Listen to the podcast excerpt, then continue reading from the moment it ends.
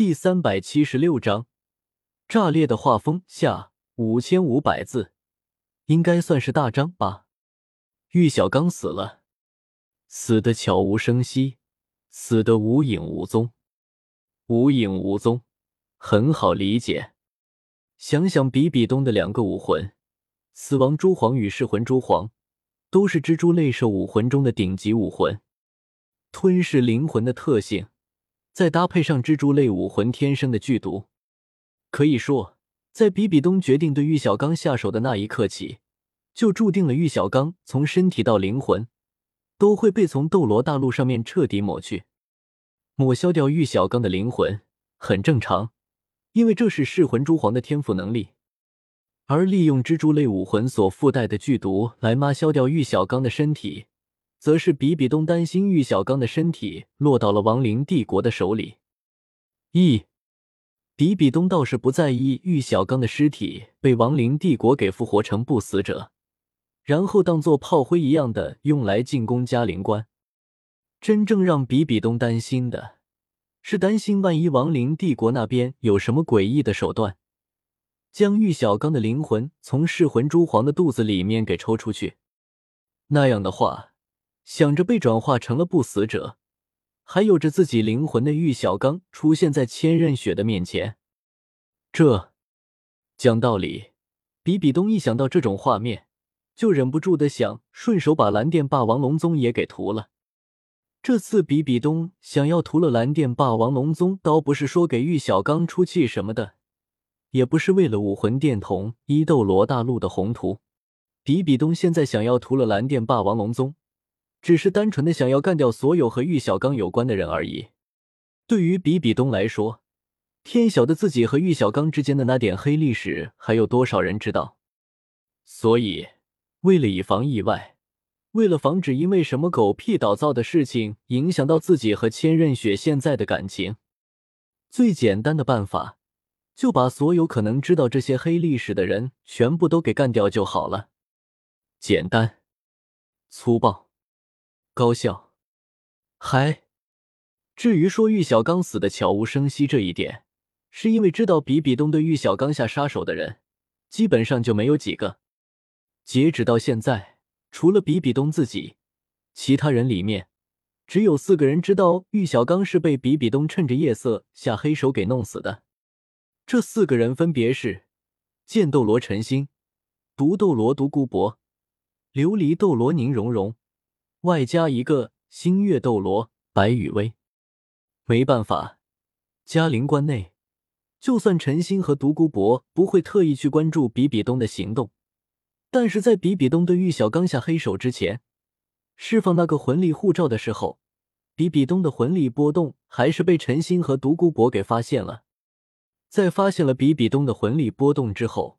陈星和独孤博还以为有不死者潜入了嘉陵关。所以直接就赶了过来。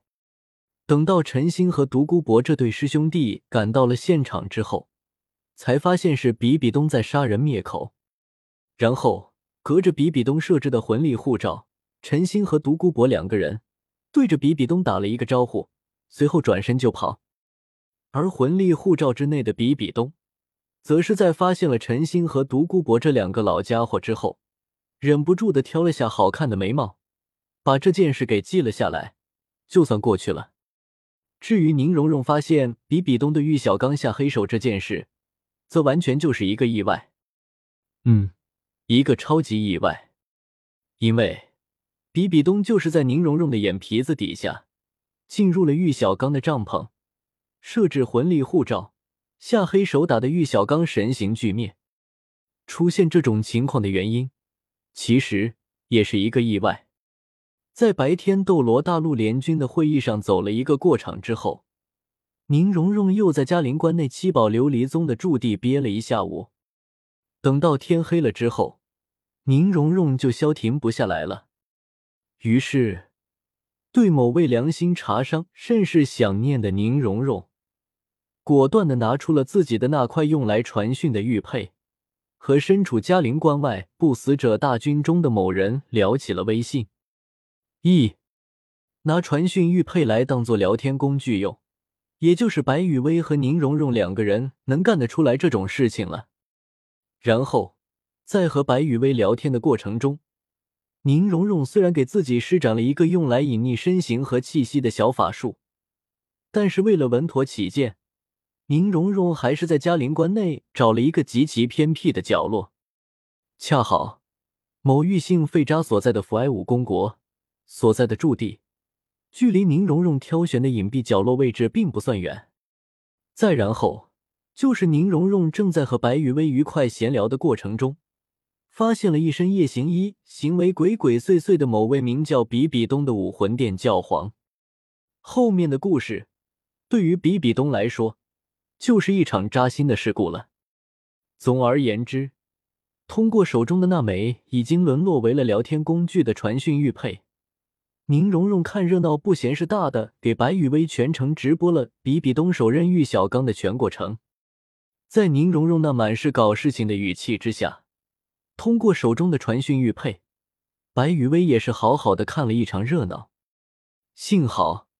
宁荣荣的身上有着用来隐匿身形和气息的法术，而且宁荣荣在给白雨薇直播的时候，又顺手给自己加了一层专门用来隔音的法术。不然的话，如果让比比东听到了宁荣荣的那些解说内容的话，恐怕羞愤欲绝的比比东会直接开启武魂，然后和宁荣荣拼个同归于尽。没办法，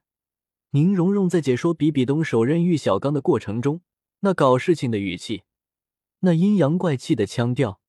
以及那一言不合就科普比比东黑历史的行为，以及时不时补充的比比东和玉小刚两个人的内心独白。这么说吧，如果不是白雨薇的定力比较好，估计白雨薇早就因为笑声而引起唐三和周围不死者们的注意了。事实上，就宁荣荣在解说过程中所说的那些话，要是被千仞雪知道了的话，白雨薇感觉千仞雪会一边笑得肚子疼，一边满斗罗大陆的追杀宁荣荣。可可。第二天，嘉陵关城头。经过一夜的激战，昨晚负责嘉陵关城头的魂师们已经撤下去休息了。白天的嘉陵关城头还是以比比东等一大群的顶级魂师为主导。夜晚的时候，有那些普通的封号斗罗来看守嘉陵关的城头就足够了。因为像是比比东这种九十九级的极限斗罗，即便已经入睡了，但是嘉陵关的城头一旦发生什么危机，还是可以第一时间就支援过来的。嘉陵关的城头看着城下如同潮水一般的数千万不死者大军，斗罗大陆联盟的一众首领们和顶级战斗力们都露出了头疼的神色。只不过，在这些顶级战斗力里面，陈星和独孤博这对师兄弟的目光，则是时不时的会朝着比比东的位置飘过去。而感受着陈星和独孤博这两个老家伙时不时飘过来的诡异目光，比比东表面上没有任何的波澜，连神色都没有变过。但是在比比东的心里，却是开始琢磨着怎么才能找到机会，好好的修理陈星和独孤博这两个臭不要脸的老家伙一顿。是的，因为陈星和独孤博是千仞雪师兄的缘故，比比东对于好奇心旺盛的陈星和独孤博。倒是没有什么杀心。陈星和独孤博这对师兄弟的动作虽然隐蔽，但嘉陵关的城头上还是有人注意到了。宁荣荣作为昨天晚上对比比东所做的事情的知情者之一，却是一点都没有将自己给暴露出来。毕竟，以宁荣荣现在的实力，所释放出来的用来隐匿身形、气息和声音的法术，还真不是比比东能看破的。而且。和白雨薇在一起相处了这么多年，宁荣荣的演技也是一等一的厉害。因此，丁，您的好友宁傻白田荣荣已上线。嘉陵关的城头，宁荣荣装起了傻白甜，对陈星和独孤博的小动作各种视而不见，而对昨晚的事情完全不知情的千仞雪，在发现了自家的大师兄。和二师兄的眼神总往自家的母亲比比东那边飘的时候，整个人都不好了。卧槽，这是什么个情况？一开始的时候，对于陈星和独孤博的行为，千仞雪还没有在意，只是当做自家的大师兄和二师兄在等待着自己母亲比比东下达进攻命令。毕竟，别看比比东只是斗罗大陆联军的名誉统帅，但是千仞雪相信，如果自家母亲下命令的话，自家的大师兄和二师兄肯定不会让自己母亲为难的。只不过，随着时间的推移，发现自家的大师兄陈心和二师兄独孤博，时不时的就会将目光飘向自己母亲比比东的时候。千仞雪差点整个人都炸毛了，喵喵个小鱼干的！千仞雪表示，如果自己没记错的话，自家的大师兄陈星和二师兄独孤博，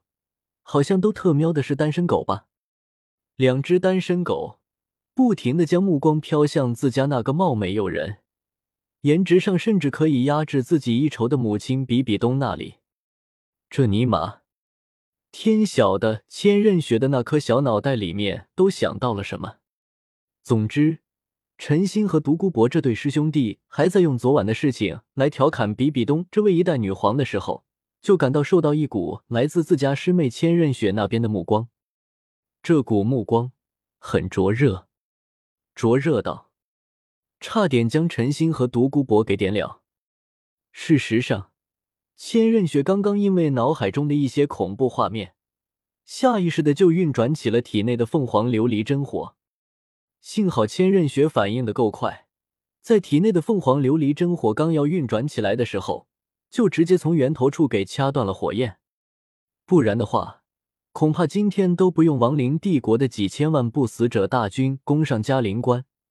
千仞雪体内的凤凰琉璃真火。就足够上演一出火烧嘉陵关的戏码了。只不过，哪怕千仞雪掐断凤凰琉璃真火的源头已经足够快了，但是在千仞雪的目光所及之处，还是冒出了一点火星。虽然这点火星一闪而逝吧，但还是把陈星和独孤博这对师兄弟给吓了一大跳。没办法，在千仞雪那斟酌热的目光之下。一闪而逝的凤凰琉璃真火的火星，将陈星和独孤博的衣领给烧了一个小窟窿。而对于自己衣领那悲催的遭遇，陈星和独孤博这对师兄弟对视了一眼之后，只能无奈的苦笑着摇头，对着千仞雪递过去了一个歉意的眼神。毕竟，在千仞雪不知情的情况下，陈星和独孤博这种时不时的用眼神调侃一下比比东的行为。看上去就和耍流氓差不多。再然后，陈星直接闭音呈现，模拟着独孤博的声音，将昨晚自己看到的事情给送到了千仞雪的耳朵里。同一时间，独孤博也是逼音呈现，将声音模拟成了陈星的声音，同样将昨晚自己看到的事情给送到了千仞雪的耳朵里。对于陈星和独孤博的这种行为，只能说，这。大概就是兄弟情深吧。另一边，等到千仞雪明白了事情的来龙去脉之后，千仞雪也加入了用眼神来调侃自家母亲比比东的行列里面。这种情况的出现，看得比比东有种想要一巴掌把这群混蛋都给拍死的冲动。呼，不生气，不生气，不生气，要优雅，要优雅，要优雅。十秒钟后，啊，还是好气啊！老娘好想拍死这几个混蛋啊！嘉陵关的城头，面带微笑的比比东，内心已经无限接近暴走了。果然，还是回头找机会屠了蓝电霸王龙宗吧。找到了怒火转移目标的比比东，强行无视了时不时飘过来的调侃视线。开始在心里谋划起了针对蓝电霸王龙宗的行动。嘉陵关外，在不死者大军的中军大营中，美滋滋的睡了一宿的唐三，起床之后不着急不着慌的吃完了早点，然后才走出了大帐，观看起了不死者大军新一天对嘉陵关的攻势。自从唐三和白羽薇两个人回归之后，有唐三无限量的瘟疫，再加上白羽薇那诡计百出的攻城套路，即便亡灵帝国的不死者大军现在还没有拿下嘉陵关，但是从当前的局势上就不难看出，在这场以嘉陵关的归属来争夺斗罗大陆所有权的战争中。亡灵帝国的不死者大军正在逐步的占据优势。看着嘉陵关城下那高高累积起来的尸骸，唐三满意的点了点头，心念一动，一道命令通过不死者之间的灵魂网络发出。收到了唐三这位不死者之王的最新命令之后，原本处于原地休整状态的几百个缝合怪同时站了起来。开始亡命的朝着嘉陵关冲去，只不过这次唐三派遣出的这些缝合怪，不是为了吸引嘉陵关上面的火力，而是为了一举攻占嘉陵关的城头。因为堆积在嘉陵关城下的尸骸，已经足够这些体型巨大的凤合怪径直的冲上嘉陵关的城墙了。另一边，嘉陵关的城头。位于嘉陵关城头的斗罗大陆联军众人，因为角度的缘故，并没有注意到嘉陵关下那已经逐步累积起来的尸骸。因此，在看到亡灵帝国的不死者大军中一次性的将所有缝合怪都给派出来了之后，也纷纷都是一头雾水。看着周围依旧不知道即将发生什么的众人，宁荣荣眨了眨眼。心中极为艳色的笑了起来，怪不得雨薇要我今天做好出手的准备呢。如果没有本姑娘在这里，估计嘉陵关今天就可以易主了。不过，以唐三的智商，居然可以想到利用累积起来的尸骸，给体型巨大的凤和怪铺出一条可以登上城头的道路来，这可真是令人难以置信。一。由于唐三在宁荣荣的心中已经差不多和二傻子、小瘪三这一类的形象画上了等号，所以，在看穿了亡灵帝国的不死者大军意图之后，宁荣荣是真的很好奇唐三是怎么想出来这种攻城办法的。算了，这个攻城的办法是唐三想出来的，就是唐三想出来的吧。雨薇已经快要回来了，对面的这些骨头。想做什么就做什么吧。心中想着白雨薇交代给自己的后续计划，宁荣荣恨不得时间过得再快一点。